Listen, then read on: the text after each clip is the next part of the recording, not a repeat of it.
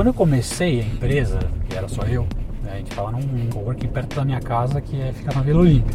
Começou a procurar qual o lugar ideal para a gente ter a nossa, nossa base, é, um one-stop shop. Ou a gente tem um controle sobre todo o trajeto, toda a, a, a jornada.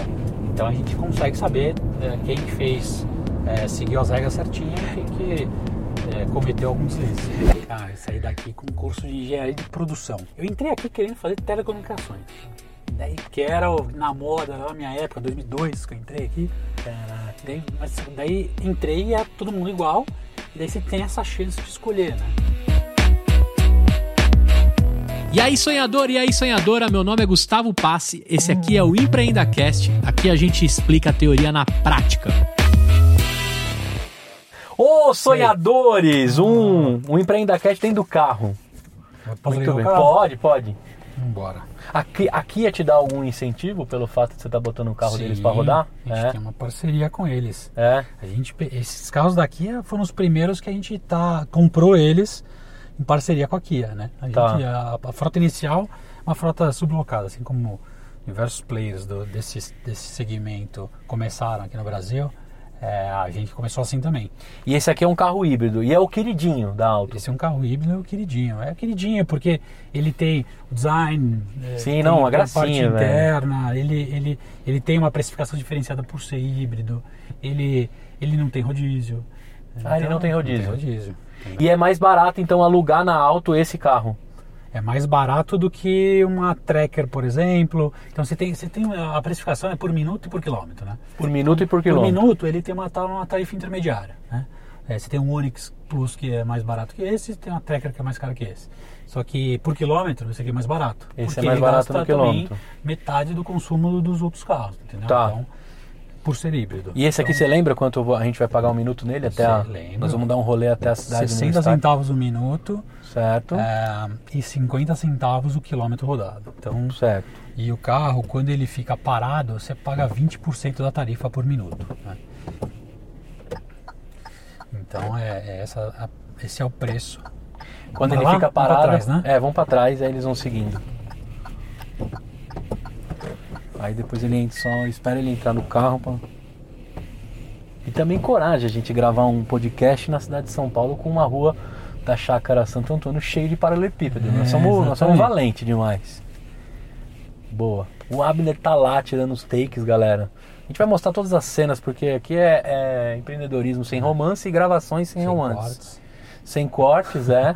Estamos aqui, pô, carro limpinho, os caras deram mó talento, agradecer toda a técnica, todos os envolvidos até aqui da Auto, né?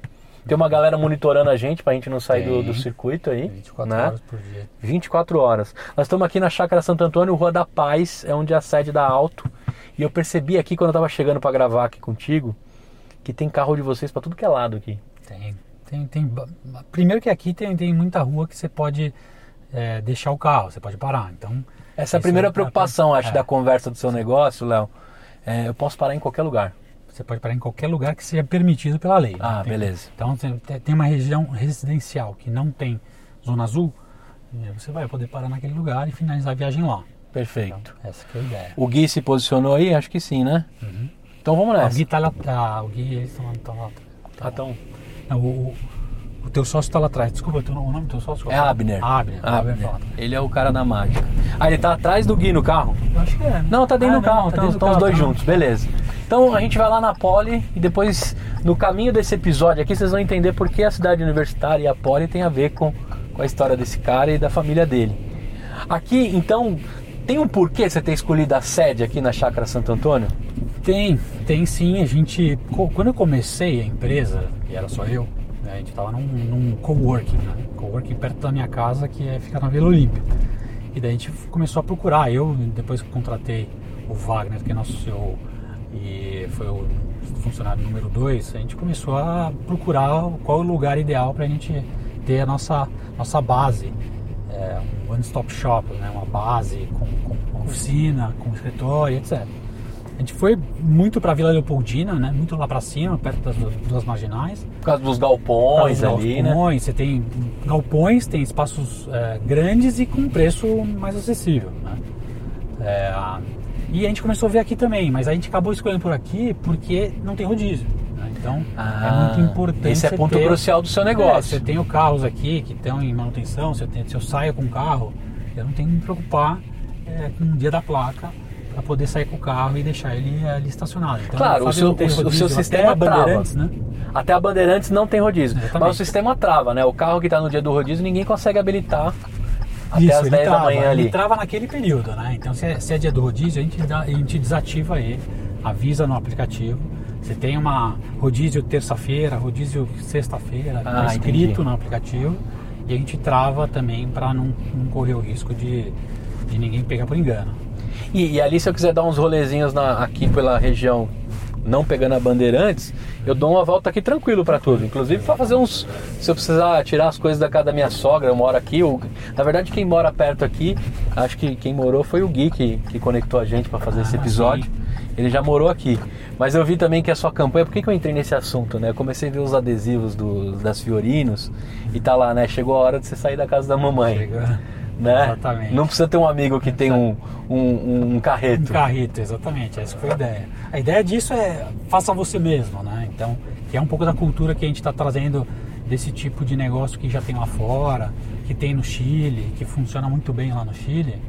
É, que é isso, você tem a possibilidade de pegar você e fazer. Você quer levar a televisão é, de uma casa para outra, Sim. você consegue fazer. Você quer é, fazer transporte de diversas caixas, diversos volumes. de É, nós estamos num carro aqui de, de rolê comercial, como se a gente fosse pra uma Exato. reunião aqui, se a gente fosse sócio. Exatamente. Mas você tem outras linhas. Tem outras linhas. Que eu vi Fiorino, Tem Fiorino, tem a linha híbrida que é essa, tem a linha que a gente chama de Top Sedan, que é a linha mais básica que a gente tem hoje, eh, que, é a, que é o Onix Plus, né? E você tem a linha SUV, que é a Tracker. Né? tá. Além disso, tem uma linha que é elétrica, que essa é a única linha elétrica, que é das motos. Então a gente tem motos elétricas e compartilhamento de moto elétrica Pra tudo que é lado. tudo que é lado. A moto eu posso largar em qualquer lugar. É a mesma regra, tá? Basicamente a mesma regra, você pode largar. Mas em ela tem mais, mais chance de permitido. espaço, é. Mas exatamente, o ponto é que quase todas as ruas de São Paulo tem um bolsão de moto. Então qualquer bolsão de moto, desde que seja dentro da área azul delimitada ali do app, né, que é a nossa área de operação, Uhum. você pode deixar a moto e finalizar a viagem. Você É, pode o- encontrar uma moto lá. né? O que eu ia te perguntar, assim, faz de conta que eu vesti o sapato do seu diretor de operações. Tá. Aí o cara pegou a motoca aqui na Rua da Paz Uhum. e entregou lá na Santa Efigênia. Tá. Ficou lá num bolsão. Chegou a madrugada, você vai lá recolher todas essas motos ou a não? gente não necessariamente recolhe e remaneja. Isso faz parte da nossa operação. Entendi. Tem remanejamento. Ela pode a gente tem amanhecer na Santa Efigênia. Exato, ela tem, a gente tem estudo. Mas se, se, se amanheceu lá, é, de repente o cara mora lá, de repente o cara trabalha lá, talvez ele vá precisar também voltar então, de onde ele veio. É, e, e, assim, a nossa, a nossa base de clientes é espalhada em São Paulo inteiro. Então tem demanda em todos os pontos. Obviamente que a gente tem o controle de onde são os pontos que tem a maior demanda, a maior é, Uhum. início de viagem fim de viagem, mas ah, não necessariamente você precisa remanejar todos os veículos todos os dias. Né? Então, É, e se eu parei lá e eu vou pegar amanhã de manhã, eu consigo travar para que essa moto continue minha, consegue. para não chegar ninguém lá e pegar e dar um rolê também. Sim, existe a possibilidade de uma reserva estendida. Tá. E daí você, com uma reserva estendida, você consegue travar um, um- um período maior. O básico é 15 minutos, né? Você reserva o carro por 15 minutos, ou a moto. E você- nesse tempo você tem o tempo para chegar até o veículo. Daí quando você Tá. chega no veículo, você inicia a viagem, que é quando ele vai destravar, ligar, e daí você consegue usar. E se eu tivesse botado a moto na minha garagem? Tranquilo? Se, Se eu estacionasse se na tiver dentro casa. do seu uso, né? Se a tua casa for dentro da área de operação e estiver dentro do teu uso, tá? e você deixa a moto lá, você pode desligar ela. Você desligou ela, 20% da tarifa, e ela é tua. Ela tá só Ah. desligada dentro da garagem. Tá? Entendi. Você abre o baú, você guarda o capacete. Agora, Tem se dois quiser capacetes? finalizar dentro da tua garagem, dá pra fazer isso? Se for dentro da área de operação, vai dar pra fazer. Mas você vai tomar uma multa porque não é essa a ideia e tá dentro dos nossos termos de uso. Você não pode parar Ah. dentro de nenhum ah, ne- nenhum ah, empreendimento privado que seja inacessível. inacessível ao público. exatamente. Entendi. Então, dentro de condomínios, dentro de vila. né? Isso aí já, já aconteceu algumas vezes, já aconteceu. Mas é, a, a gente sempre alerta o usuário, liga depois, a gente tem um controle sobre todo o trajeto, toda a, a- a jornada. Então a gente consegue saber é, quem que fez, é, seguiu as regras certinhas, quem que é, cometeu algum deslize. É, porque a persona que eu tô pensando aqui do negócio, cara, tem várias personas, né? Tem o sair da casa da mamãe, É. né? Fazer a mudança da sogra. Tem a gente indo pra uma reunião em Jundiaí, que daqui a pouco eu vou falar com vocês. Se a gente começa a pegar bandeirantes aqui É. e começa a tocar pau na, na, em dirigir o carro, daqui a pouco a gente fala disso. É. Mas eu tô pensando a persona seguinte: vou dar um rolê esse final de semana de motoca com a minha esposa. É. Vou pegar aquelas scooterzinhas, que é uma delícia. né? Depois a gente filma algumas se a gente encontrar aí pela cidade. Mas assim, é, eu vou ficar sábado e domingo com a moto. E uma hora eu vou dormir. Então, se eu coloco lá que ela é meu, eu pago 20% de tarifa reduzida para essa moto dormir na minha casa. Na verdade, você pode finalizar, você pode ter essa moto dormindo na sua casa. Tá? A questão das motos é que a, a, a, a persona né, que usa a moto é uma ideia de é, trajetos. Você pode Curtos atravessar a cidade, vai. Ah, você consegue entendi. atravessar a cidade com a moto? Logicamente você consegue. Mas é trajetos mais curtos. Você ficar um dia inteiro, dois dias com a moto, a bateria da moto é diferente do carro. O carro você Hum. consegue abastecer e tem um cartão dentro do porta-luva, você consegue abastecer o carro ah, em postos. eh, Credenciados, da Auto. credenciados da Auto. Você pode também abastecer em qualquer posto e pedir um reembolso. Tem um, tem um, tem um, Tem um fluxo que, lá. Tem um fluxo que você consegue ver através do aplicativo. Mas a moto a gente troca a bateria. E a bateria não tem, a gente não dá acesso à bateria ao, ao usuário. Então, Ah, entendi. porque é isso que permite ser um compartilhamento. Vão ter sim pacotes, por exemplo, de diárias de moto. né? A gente fez no começo do lançamento delas uns- uma, uma campanha de aluguel semanal, um, um período mais longo. Mas para fazer isso, a gente dava a chave, a gente tinha duas baterias em vez de uma. são- Entendi. é uma E você ensinava o cara a trocar. Exatamente, e dava o carregador. E aí com carregador você consegue carregar a bateria e você faz, você consegue é, é, usar ela quanto quiser. Mas somente com aquela bateria vai ser limitado o uso. Agora você, você vai, por exemplo, pega de noite e vai até a tua casa, deixa a moto lá dormindo e volta no dia seguinte, dá pra fazer? Dá. Não é muito essa a ideia porque a mesmo Entendi. 20% da tarifa pode sair um pouco mais salgado esse preço. Entendi. Mas então eu tô pensando no outro tipo de persona. Por exemplo, tô num dia do meu rodízio, quinta-feira, Tá. tô travado na cidade de São Paulo Uhum. E tenho carta de moto. Importante a galera entender que para dirigir a- a- as motos da Auto você precisa ter a categoria A, né? Exatamente. Mas, por exemplo, eu falo assim, cara, como é que eu chego é, na Santa Ifigênia em 25 minutos saindo da Chácara Santo Antônio Não, de não, carro? é Impossível. Ah, É, exato, não é exato. possível. Bom, eu posso pegar uma moto e ir. E Tem lá o capacete, higienização, tudo bonitinho numa tem, moto. Tem, tem capacete, touquinha e, e- e álcool gel, né? Na verdade, Ah, é legal. aqueles paninhos, um álcool para você fazer alguma limpeza no Viseira, visor, tal. viseira, etc. E touca higiênica para você colocar e não se preocupar com, com, com quem usou antes e, e seguir a viagem. Agora, é, entreguei lá na Santa Ifigênia, nada impede de um outro usuário alto pegar essa moto e ir embora. Talvez a minha volta fique comprometido ou não, mas aí eu dou uma- mais uma buscada ali pela região para pegar Sim. um. A Santa Ifigênia, aliás, é um, é um ponto que a nossa área de operação vai até perto da Paulista. A gente tem vários pontos de estacionamento de carro Aham. na, na Santa Ifigênia. Uma moto, você não vai poder finalizar a viagem lá. Você pode ir até Santa Ifigênia, mas você vai ter que voltar um pouquinho para finalizar. Entendi, para entregar ela. Porque se for ver, a nossa área de operação não chegou lá na Santa Ifigênia, porque não dá pra gente... Hoje você pegar, tá- por exemplo, Itaim hoje, o Itaim é uma área que a gente fala que é free float. Só que o cara, a, a regra é essa, não pode parar em qualquer lugar. Então, por mais que eu permita que ele finalizar, ele não vai poder parar lá é, pela lei. Então, se a gente fizer isso no centro, Entendi. vai dar muito mais problema. No centro é muito mais difícil de parar. Então lá no centro a gente não coloca a área de operação e tem diversos pontos de estacionamento de carro. Então você reserva o estacionamento e para lá. A moto, como é free float sempre, a gente ne- nem esticou a área de operação até lá para evitar também que tenha Entendi. algum tipo de problema. É, mas também a gente está falando É, aqui em maio de exemplo, 2023.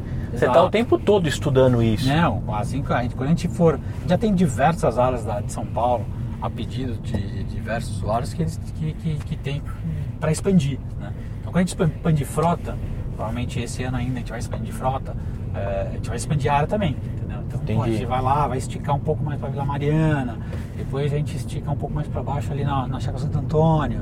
É, é, circunda ali no Parque Ibirapuera. Então tem, tem diversas áreas ainda para a gente explorar dentro da cidade de São Paulo. É, mas com a frota que a gente tem atual, a gente tem uma, uma métrica de densidade de carros né, dentro da, da, da área. Hoje tem Essa é quantos tem. veículos na frota? A gente tem 190 veículos de quatro rodas e 200 de duas rodas. Caraca, velho. 200 motos elétricas, 190 carros, dentro das categorias que a gente, que a gente mencionou. Agora, antes da gente entrar na sua história, né? Aqui o, o sonhador, a sonhadora tá escutando um pouco do seu negócio, do modelo e as dúvidas de um Gustavo curioso dessa temporada. Mas eu fico pensando assim, né, cara? é, Hoje você está em São Paulo, mas o seu negócio pode rolar em qualquer cidade, ele pode tomar o Brasil inteiro.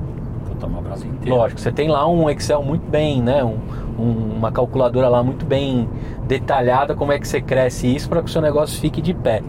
E aí quando a gente entra no assunto do negócio ficar de pé, a gente teve uma coqueluche dos patinetes compartilhados, das bikes, e a gente teve a Faria Lima tomada por esses, por esses itens, né? E depois a gente viu uma, uma saída correndo dessas startups, dessa galera. Quando eu me deparo com você que o Gui me te apresentou, eu falei, cara, como é que esse cara tá mexendo com isso ainda de compartilhamento, mobilidade urbana?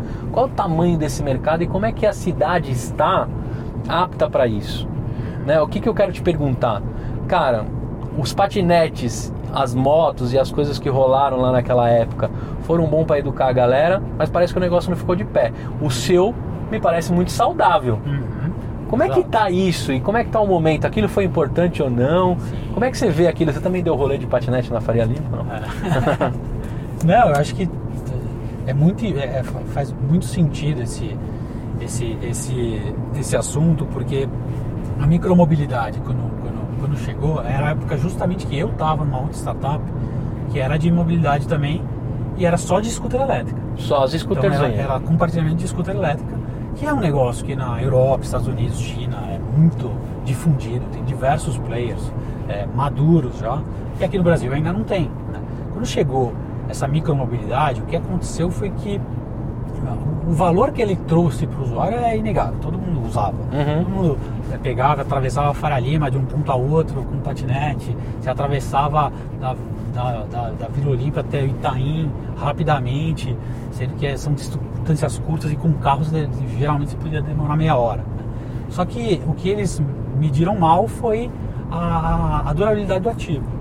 Então o ativo era altamente depreciável e, e era feito na China, quase todos eram feitos na China, trazia para o Brasil.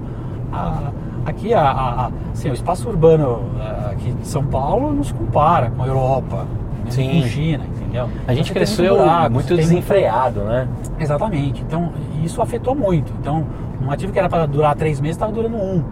É, e- e daí isso não, não- não conseguia fazer pagar mesmo com, com as tarifas que eles cobravam, mesmo com viagens curtas. E outra, a bateria durava pouco. Então aquele ativo, assim, não conseguia, não conseguia é, dar uma nova, um novo ciclo dentro de um mesmo dia. Sem, que- sem fricção sem de fricção. operação, Então, né? é, o, ca- o cara pegava cedinho um batinete, usava, o outro pegava, usava, era três usos, acabava a bateria. Hum. É só o carregador que ia pegar o, o patinete de noite, jogar dentro da caçamba, também depreciava Carregar, ele, é. carregar para depois jogar de- no dia seguinte, você de- reduzia muito a taxa de utilização daquele ativo. né? Então, Mas foi Isso- bom para educar a galera, né? Culturalmente, eu acho que né? tem essa parte cultural também que é importante. Né? Assim, a fato é, a estratégia de expansão desse- dessa turma foi, foi de colocar mil na cidade da noite pro dia. né? E quem que é usuário? Quem que é pessoa? Todo mundo. Todos É. são. Não é bem assim, né? Porque esse, esse negócio você utiliza, de- nas ruas, né? Pegava corredor de ônibus, tinha que lei de trânsito, assim como bicicleta. né? Sim, Muita gente- não sei se teve pouca- mortes ou não, mas teve acidentes Pois pra é, caramba. Vou falar também de coisas é, é, feias né, nessa linha. Isso aqui. Aconteceu umas bizarrices, né? É, o fato que ninguém seguia a regra, né? largava o patinete no meio da rua, na calçada, então começou a atrapalhar, começou a afetar, inclusive, o relacionamento das empresas com, com as municipalidades, né? com, com- com- a Uhum, prefeitura, sim, etc. sim. Então isso também afetou, né? É, então não é todo mundo. Quando você pega uma car sharing, né? uma empresa de car sharing e de, até de scooter elétrica, a scooter ela é emplacada, o cara é emplacado, o cara tem que ter carta, ele fez a é aula, ele sabe usar. Então é, é, essas regras que precisam ser seguidas para você ter um ambiente urbano é, minimamente organizado é, fazem diferença também para o sucesso do negócio, entendeu? Sim. Agora, a gente falou muito de Europa, Estados Unidos, outros países, mas a Auto ela tem um nascimento no Chile, É isso? No Chile. Que tem um comportamento completamente diferente, né? O Chile é, o Chile é a Ah, Europa na América. Latina, né? É, essa, essa é a visão que todo mundo tem, É. né? mas é isso mesmo. Assim, a, a cidade de Santiago é uma cidade sabe, espetacular. Ah, ela demais. tem, é, ela tem assim, é, dentro dali da região metropolitana, uma altimetria baixa, né? É, Parece que lá tudo é planinho. é tudo plano, né? Mas é, você tem é uma cidade muito grande e uma cidade que foi onde tudo começou. Né? Então, Sim.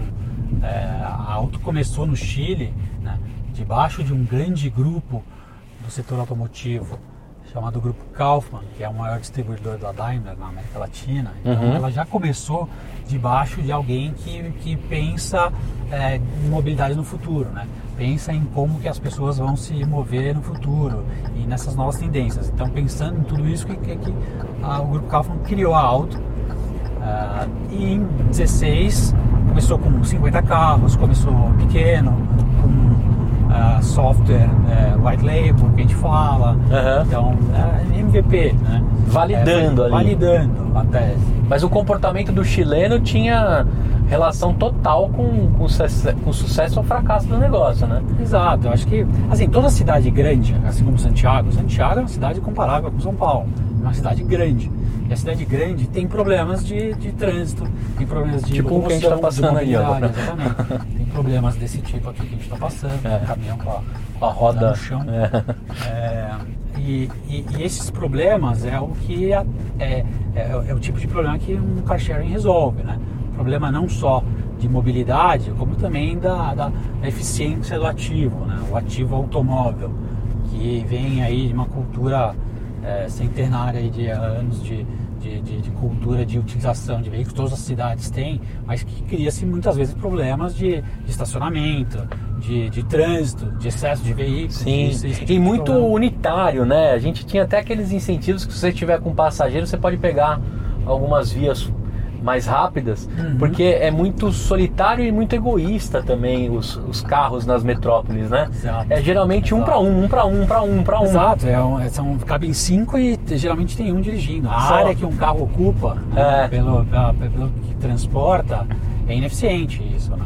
Então, É, já nasce ineficiente, né? Porque Ah. o fato de você ter dois carros na garagem, um para escapar do rodízio, Uhum. já começa ali o, a raiz do egoísmo, né? Exatamente. Com quem tem acesso a veículo e etc. Exatamente. E aí isso daí faz um, um desastre inteiro na, na cidade. Exatamente. E eu acho que não é só de São Paulo isso, né? Não, não é, não é só de São Paulo. Fazendo um link com você falou que, que, a, que a Auto pode ir para várias cidades do Brasil. né? Tem diversas cidades do Brasil que cabem. A gente, inclusive, dentro do nosso plano, a gente tem pelo menos oito eh, cidades eh, claras para a gente Que rola. ir e vai, e vai funcionar muito bem também, com problema também de, de, de- de congestionamento, eh, com problema de, enfim, ineficiência no, no uso do veículo e acho que eh, com bastante gente querendo um, um negócio como esse para melhorar a qualidade de, de, de vida dentro da cidade. É, e aí eu te pergunto o seguinte, né? Porque a partir do momento que você tem a possibilidade de entrar em qualquer cidade, você está em qualquer lugar, eu entendo que existe um mercado aí de uma empresa agora que está tentando adquirir uma frota. Será que com o avanço da Auto vai precisar ainda continuar comprando frota? Porque se os seus carros estiverem espalhados pelo canto da minha empresa, os meus funcionários podem estar usando isso Certamente. à vontade. Exatamente. Consequentemente, eu deixo de emitir mais poluente, eu deixo de pegar mais metro quadrado, eu faço a minha galera fazer reuniões e, e- e- e trocas né, de, de locais usando os, os seus ativos. E aí eu começo a fazer um, um, né, de, de uma forma sem tirar esse ativo do carro que continua cabendo cinco pessoas, mas usando com muito mais inteligência, né? Exatamente. Você tem ali mirado alguma coisa para essas frotas de empresa? Porque eu estou imaginando essa persona também B2B ali, né? Não, eu acho que o- a gente tem plena capacidade de atender também o B2B, mas são mercados diferentes. né? São, eu acho que hoje a, a frota de empresa, a empresa tem uma frota justamente para resolver um problema dentro do seu, é, dos funcionários que ela tem dentro da empresa, né? É, e a gente resolve esse problema no âmbito da cidade, né? Todos, todos os usuários e todo mundo, dentro de uma empresa ou não, pode usar um carro que vai estar estacionado dentro do estacionamento ou na rua mas a gente tem também a tecnologia, a capacidade e a inteligência operacional de fazer é, um negócio que a gente chama de B2B. Né? Então a gente vai lá e dá, e dá uma frota para a empresa. E deixa espalhada pela é, cidade. O que a gente faz muito no Chile, no Chile a gente tem bastante disso. A gente, na verdade, não bastante, a maioria ainda é B2C, mas 15% da receita, por exemplo, lá já é B2B. E a gente tem as mineradoras, né? É, lá do Chile, muitas usam auto tá? como como uma provedora né, de, de mobilidade, de frota. De, de frota e mobilidade. O que acontece lá e o que acontece com uma empresa como a nossa é o que? Você chega para a empresa, assim, você não precisa de 100 veículos. Com a, com a auto, você vai compartilhar os veículos, 57 tá bom. Entendeu? Por quê? Porque você, você não vai ter que fazer gestão de chave, você não vai ter que fazer. Né, você vai ter que saber exatamente quanto tempo a, alguém usou, quem que está usando e onde está o carro. Sim. Então é muito mais eficiente para a empresa também. Então é ganha-ganha nessa linha. Né? Então, no Chile, então, 15% da receita de vocês já representa já é. esse mercado. Exatamente. Porque eu tô pensando assim, cara, tem agora uma porrada de carro num estacionamento. Parado, tomando chuva uhum. e não sendo usado por ninguém. Pois é. Principalmente sábado e domingo. Pois é. Essa ineficiência também acontece dentro de uma forma de empresa, entendeu? É isso. Os carros, você vai olhar quantos carros parados não tem aqui onde está andando. Ah, não. dentro da. É, da nós estamos aqui na USP, né? E tem um motivo da gente estar tá aqui. Ah. Você tem um lugar especial aqui para estacionar, para te lembrar um tem, pouco da, vamos lá, é que eu, da sua época universitária? Eu seguindo aqui eles que viraram, eu fui seguindo eles, senão a gente perdia eles. Né? Ah, entendi. Eu vou, eu vou tomar frente entendi. agora. É, nós somos. Tem, tem uns paparazzi atrás da gente. Tem uns paparazzi atrás. É foi lá e como agora a gente vai subir aqui, daí subindo lá a gente pega aquela avenida principal e entra no estacionamento da Poli. Beleza. E então vamos entrar agora na sua história, né? O seu negócio e, e a história da Auto e mexer com car sharing em 2023. A gente está falando aí de uma frota de 200 carros, 190 scooters, é isso? Se não me falha aí a... Não, dos, ao contrário, 190 carros, 200 scooters. 200 scooters. É. Quantos funcionários, né, que a gente pegou lá no comecinho, que eu vim gravar no seu escritório, é. achei que eu ia pegar uma mesa, estilo mesa cast, e ia fazer um podcast. É. Mas tinha uma galera lá já. Quantas pessoas envolvidas para tudo isso acontecer? Ah, envolvidas mais, mas acho que dentro da empresa, mesmo funcionários alto, a gente está em torno de 50. Nossa! É. Um escritório é, super lindão. 50, porque a gente faz atendimento 24 horas, 24 por 7, a gente faz monitoramento 24 por 7, operação 24 por 7. Além de marketing, é, finanças, tecnologia. É, então, enfim, tem todas as, as áreas de uma empresa, a gente tem, a gente, mesmo assim, a gente se considera uma empresa lean, né? então de 50, mas grande parte é, é operações, é atendimento. É, uhum. Mas é, esse Ele... número cresceu. Aí que os caras. Tá tudo certo? Tá gravando aí? Tá, tá tudo certo, tá gravando, nós vamos parar. Tá. Que aí vai ter sem. É, lá no fundo é a pole à direita. É, tá e vai. Bom, era que parar, a gente só checa. Certo? É, aí vai ter ligação, que eu vou continuar uma história mais da história dele, tá. da esposa, tá. do mercado Não, financeiro. É só pra, pra gente parar pra dar uma. Tá. Tá. Mas uma tá pausa. indo bem. Pausa pra beber água. Isso. Bom, eu tô muito sede. É, eu também tô com sede. A gente para, então a gente tem um... descola ah, um. Pode ter uma cantina, né? É, com certeza. E a cantininha, né? Na minha época tinha. Pelo é. Menos. Faz quanto tempo você saiu da facu, Léo? Nossa, 2000 e... Me formei em 2007. 2007. Final de 2007, né? É, não vamos, vamos entregar a idade do Léo, não, que... Não, me informei, você não sabe. Você não sabe quanto tempo eu fiz. É, você não sabe se entrou tardio ou não. Não, dá pra fazer uma conta, vai. É, não, mas já tá bom de conta vai conseguir descobrir. É, se botar 17 anos pra 18, que já é quando a gente estaria. Vai né? falar dos meus filhos, da minha é. esposa. Eita, também vai fazer conta também. E a Fernanda estudou com você lá? A Fernanda é a esposa do Léo, é, tá? Estudou, estudou comigo na Poli. Conheci ela lá. Pode fechar ele, falou. Conheceu ela lá? Conheci ela na Poli. Né? A gente estudou. A gente estudou vários anos juntos. Uhum. É, depois ela acabou indo para a França. Ela foi fazer diploma duplo lá. É, eu ó, uma tracker. Ah, aí, ó, uma tracker aí, que legal. Ali, ó, Vamos ver se o Abner consegue pegar ela. Fé aqui, é. Mas o. Mas ela foi para a França, diploma duplo, e eu, acho que um ano depois, depois do meu quarto ano de poli, fui para a Alemanha. Fiquei um ano lá também, fazendo intercâmbio lá com a faculdade, fiz faculdade lá e etc. Engenharia e na Alemanha é praticamente gente, um sonho. É, a gente fez a mesma, mesma, mesmo curso, né? Engenharia de produção. Né? É, mas a gente não era da mesma classe, mas daí quando, depois que voltou, a gente acabou se juntando, porque todo mundo que volta desses intercâmbios, diplomas duplos, etc., acaba ficando concentrado na mesma classe. A gente, eu demorei um ano a mais para me formar por conta disso, né? E, e daí a gente, nessa mesma classe, a gente acabou se conhecendo e, e namorando. E depois namorou e noivou, casou e e assim foi. E aí, Arthur e. E daí E tivemos Pedro. Arthur e Pedro, exatamente. Muito Tem um- bem. Um, sétimo Que possivelmente não vão comprar carro. Acho que vão. Daqui a pouco a gente vai falar não. deles de futuro. Exatamente. Não vai ter carro, né? Não, exatamente. Eles vão. Ah, acho que assim, para a idade deles, né? eles têm, tem muita coisa ainda para acontecer é, pro Arthur e pro Pedro, mas é, assim, a nova tendência é essa, né? Você já vê essa tendência na própria. Na própria. nos jovens que estão agora começando a tirar carta. Sim. Mas a gente, eu acredito muito e a gente acredita que é o seguinte, é, tem gente, muita gente fala, ah, não estão querendo tirar carta, mas é importante você tirar carta, porque você evolui, na, todo mundo evolui na vida.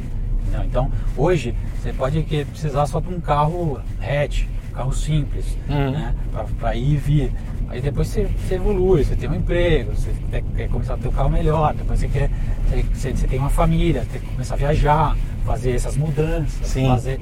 Então, Um para ali que acho que cabe você- dois, Você ó. precisa de uma carta de motorista, pelo menos, para poder rodar dentro da cidade. Mas sabe que uma vez eu vi uma matéria, alguma coisa que já nasceu a, a pessoa, é, a última pessoa que vai ter carta no mundo. Pode parar aqui, ó. Parar aqui, A, a reflexão era o seguinte: o ser humano, o último cara a ter carta já nasceu. o último cara. né, entendeu? É. Já, já, já nasceu o ser humano que vai ter carta na parada. Deixa ele só trocar aqui, galera. Que a gente acabou uma das baterias aqui. Você deve uma estar só pausa. agora, dá uma pausa, Vicente arruma uma água. E a gente volta nessa história do. Do último cara. que Do último nasceu. já nasceu que tem a carta. Já nasceu o último cara. que tem carta. Tem carta.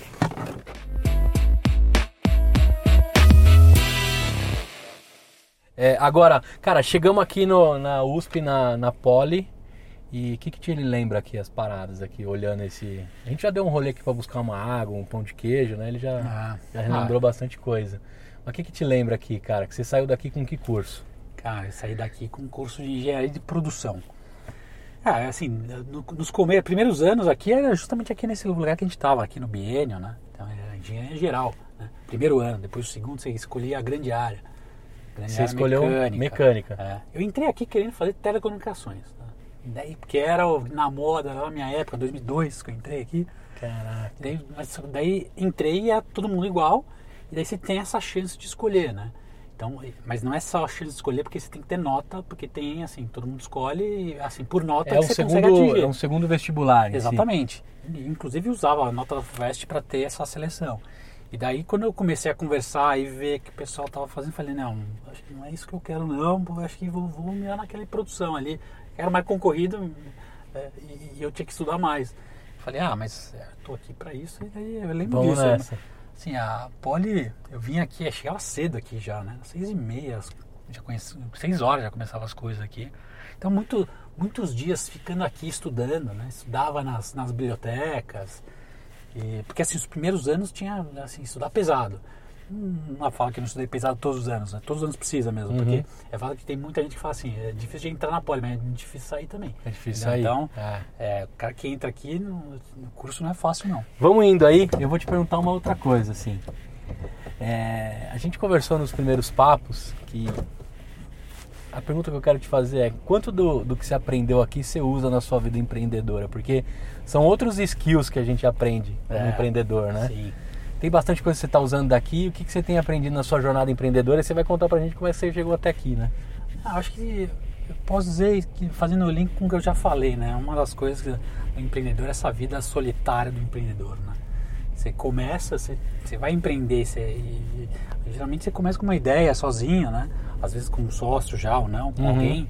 Mas aqui quando você entra na Poli, uma das coisas que eu aprendi aqui é, você tá você, você aqui. Você quer ir para aquele curso, você tem que estudar, sempre estuda. Ninguém vai Na pegar na prova, sua mão e te ninguém levar vai até lá. pegar na tua mão e te levar até lá, né? É diferente, é muito diferente. A cultura da, da universidade, pelo menos onde eu estudei, é muito diferente. Não tem ninguém que te obriga a, fa- a assistir aula.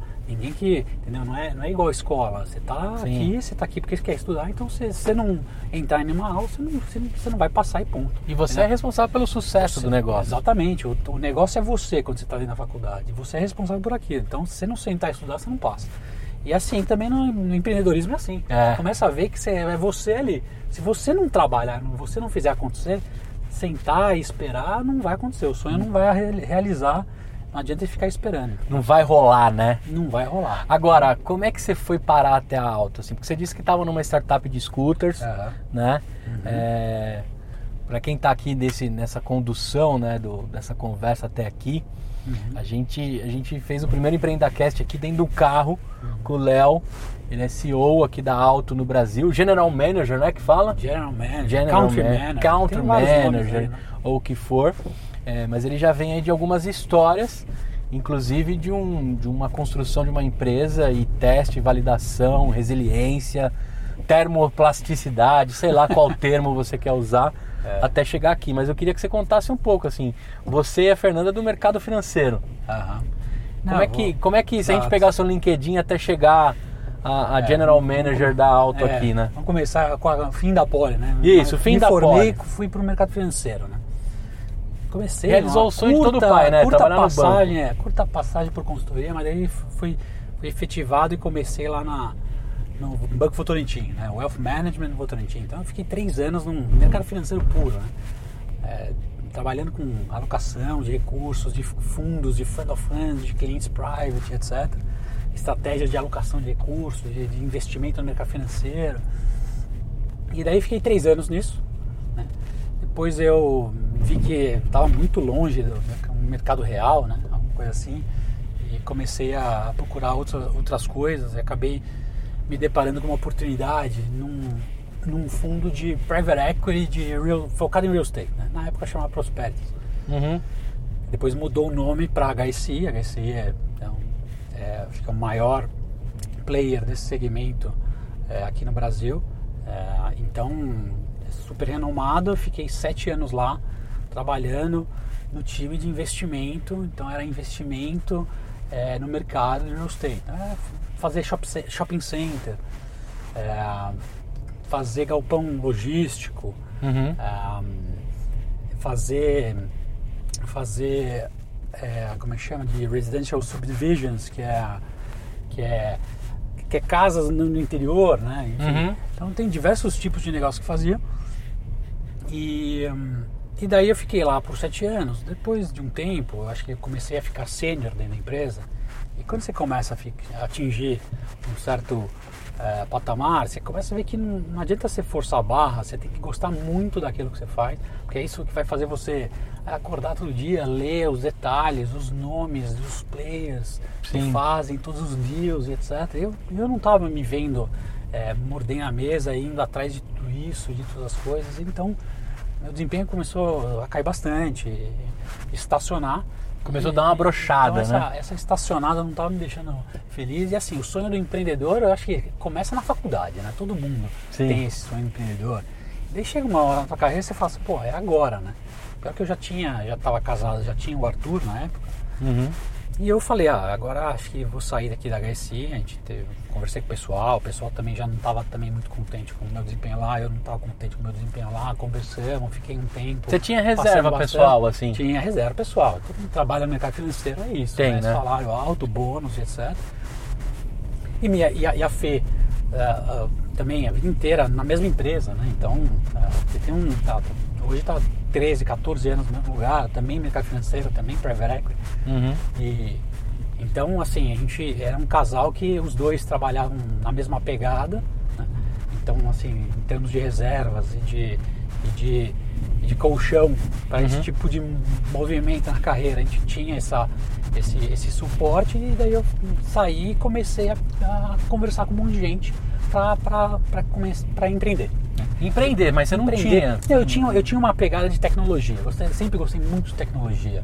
É, as empresas de tecnologia, a micromobilidade tinha começado na época e, e misturava muito isso, né? Empresa de tecnologia com o mercado real, com o negócio, né? É, assim, do- é, que você usava, né? Você, você lá baixava o app, você usava, o negócio você via, Sim. era útil até para o dia a dia de empresa, etc. Então comecei a pesquisar muito disso e daí na época eu conversei com em conversa com um amigo que na época estava numa empresa aí de de, de aplicativos aí. Aham. É, ele, ele, ele chegou pra mim e falou assim, cara, tem um, tem um negócio aqui pra te mostrar, vamos começar a desenvolver. Ele mostrou um negócio e falou, pô, isso aqui é. Só que isso aqui é de scooter elétrica. Eu, eu acho que scooter elétrica não é um negócio, vamos começar a fazer é, é, um business de scooter normal, compartilhamento. Eu falei, ah, legal, deixa eu, deixa eu ler isso aqui, vamos começar a discutir. E daí a gente começou a discutir, falar, e ele estava trabalhando, eu não. Eu falei, cara, então vamos fazer assim, a gente faz essa sociedade aqui, você continua aí, você passa a ser o sócio. Muita gente faz isso, né? Uhum. Muita gente não. Tem um cara que continua trabalhando, o outro vai lá e mergulha começa a liderar as, as primeiras frentes da, da, da empreitada. Sim. né? É, e foi assim que a gente fez, eu comecei a desenvolver. E fui atrás de baú, fui atrás de, de uma empresa de Brasília que é, de Bluetooth para abrir o baú, a moto, com a moto que a gente vai fazer, o capacete, o software, atrás de tudo. A higienização. Exato. Daí A segurança. é, exatamente. E daí na época, assim, é, depois, quando eu tava no meio do caminho, começou a sair na mídia é, o Fernando da Riba, né, que é a empresa de scooter elétrica, de compartilhamento, que eu acabei me juntando. Ele começou a sair, eu falei, cara, tem que falar com esse cara, né? Tô fazendo um negócio que é muito parecido. É, e daí eu mandei lá um code, code LinkedIn, né? Uhum. Mandei pra ele, não, vamos falar, eu tenho várias, várias sinergias aí e tal. Aí comecei a falar com ele. E daí, pô, casou bem assim a necessidade dele com o meu discurso, com, as, com a pegada empreendedora dele e a minha. Ele falou, cara, tô precisando de um cara com teu perfil, meio financeiro, né? Já Uhum. tinha cacuete de conversa com investidor, mercado financeiro, rodadas de capital, etc. Porque isso tudo eu vi muito, né? Na época de RSI. Uma galera. E daí eu, eu, eu fui para Riba e topei essa, essa, esse desafio de, de ir para Riba junto com o Fernando para justamente olhar o, o a rever todo o plano, redesenhar todo o deck, o pitch e sair para captar dinheiro, porque é um business que esse business, assim como o da Riba era também, é um business de é, é capex heavy que a gente fala, então precisa de capital para crescer. Né? Então precisava captar mais investimento para crescer. Então não adianta, eram 50 scooters elétricos que eles tinham na época. E foi isso que eu fiz, a gente foi. É, não vou entender também muito detalhe aí, mas acho que o fato é que chegou um momento que a gente estava falando com muita gente no mercado. A Riba surfou justamente aquele mundo da micromobilidade, com todas as empresas de patinetes, de bicicleta, etc. E um dos caras que conheceu lá na época foi a Alto. A Alto, que fazia carro desde 2016 lá no Chile, começou a fazer moto elétrica né, lá no Chile, lá em Santiago. E ele fala, pô, vamos falar com os caras da Riba, que é quem está dando certo aqui na América Latina de moto elétrica. E daí a gente começou a falar com eles e a gente sempre gostou também da ideia de carro, porque na moto você precisa de carta, né? Então a gente, Sim. a gente tinha um CAC super baixo, e o CAC baixo também é por- muito por conta da micromobilidade, é, mas a gente tinha que jogar fora muito cliente que a gente comprava porque não tinha carta.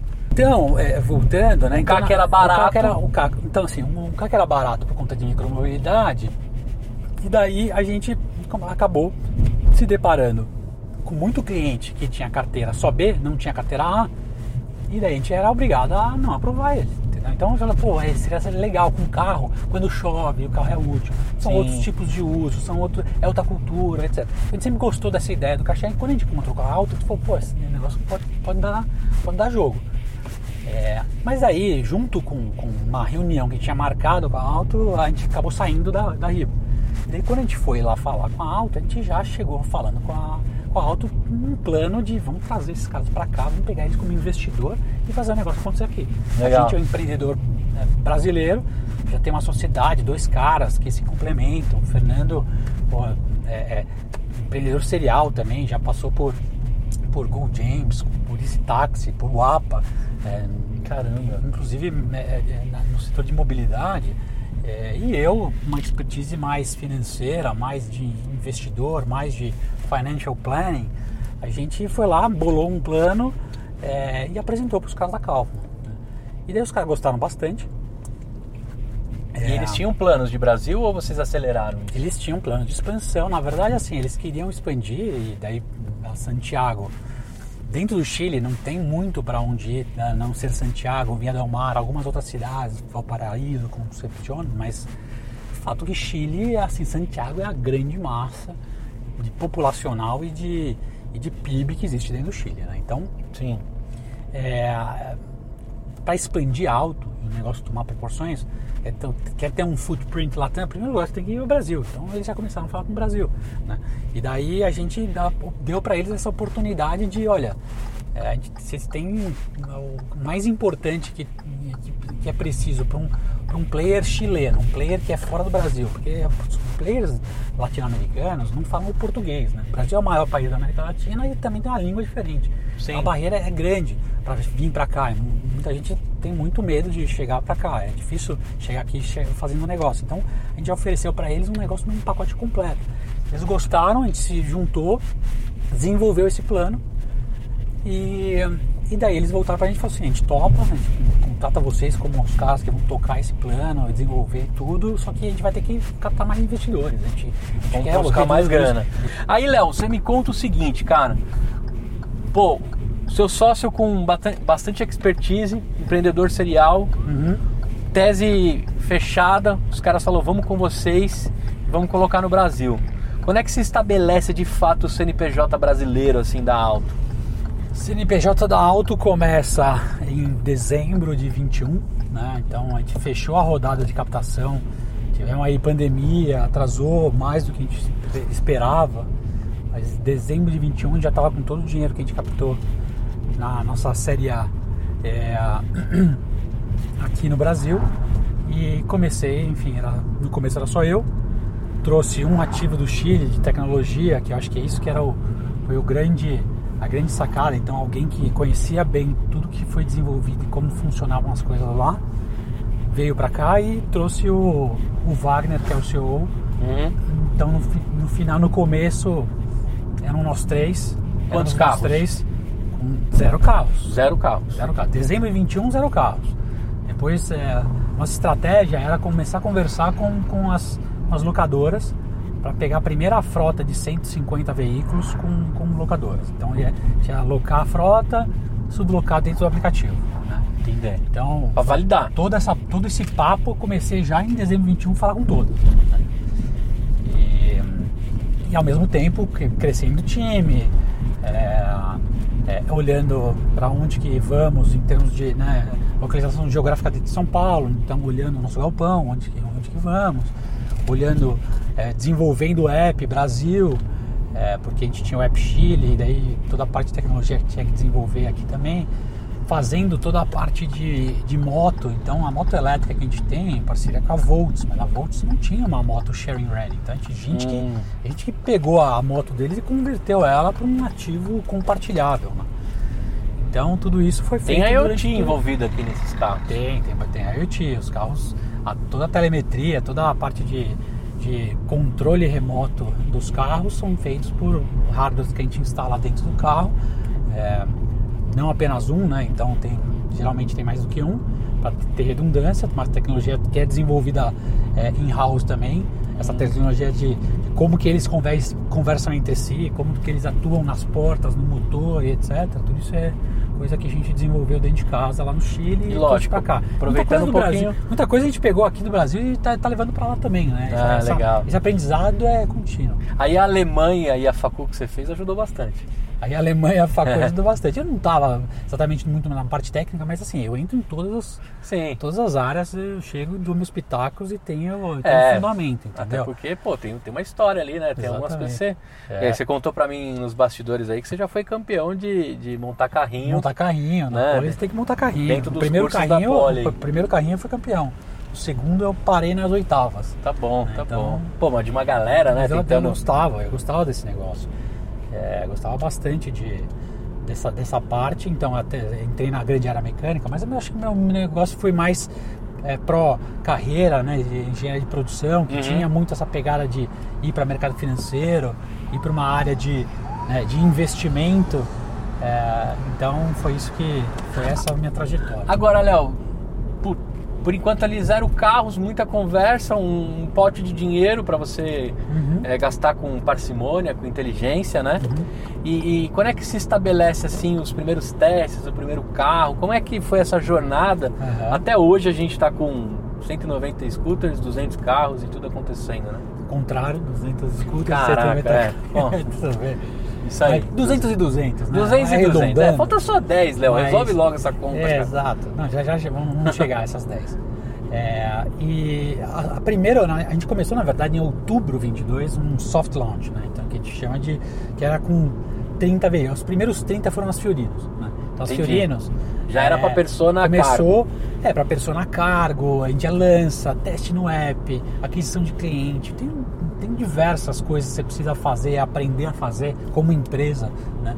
É, que justifica um lançamento mesmo que a frota não esteja completa, né? E a frota não estava completa por conta de pandemia, né? Que atrapalhou toda a cadeia logística, né? Setor automotivo, todo mundo é, sabe, lembra e viu, é a questão de, de, de semicondutores, etc. De, de, que atrapalhou muito produção e logística e, é, entrega de, de veículos. Isso nos atrasou também. Então a gente começou menor em outubro e foi lançando aos poucos. Os 190 carros mesmo a gente tinha meados de janeiro. Né? E as motos começaram a chegar. Então primeiro vieram os carros, depois as motos. né? Então é, começamos esses testes no final do ano passado. E, e da trajetória até aqui, o que, que você consegue trazer de, de percalços aí, né? Tristezas e, e fracassos e virtudes que chegaram até aqui. O que, você conseguiu aprender até esse momento com relação a ser Brasil, diferença Brasil e Chile, né? E o dia a dia do empreendedor com, com um negócio muito operacional, muito vivo, né? Tava lá agora na sua garagem, deu um horário lá, começou a aparecer um monte de gente pegando umas baterias e indo pra rua, É. substituindo as scooters, né? O Exatamente. que, que você aprendeu até aqui? O que, que você pode dizer dessa jornada para quem está ouvindo? Um business tão grande que parece tão distante do meu sonhador ali, mas agora você trouxe com mais facilidade, né? Desse preparo dessa construção. Mas o que, que você acha que até aqui deu para aprender e deu para errar? Acho que ah, primeiro que a jornada empreendedora é bastante solitária no começo, né?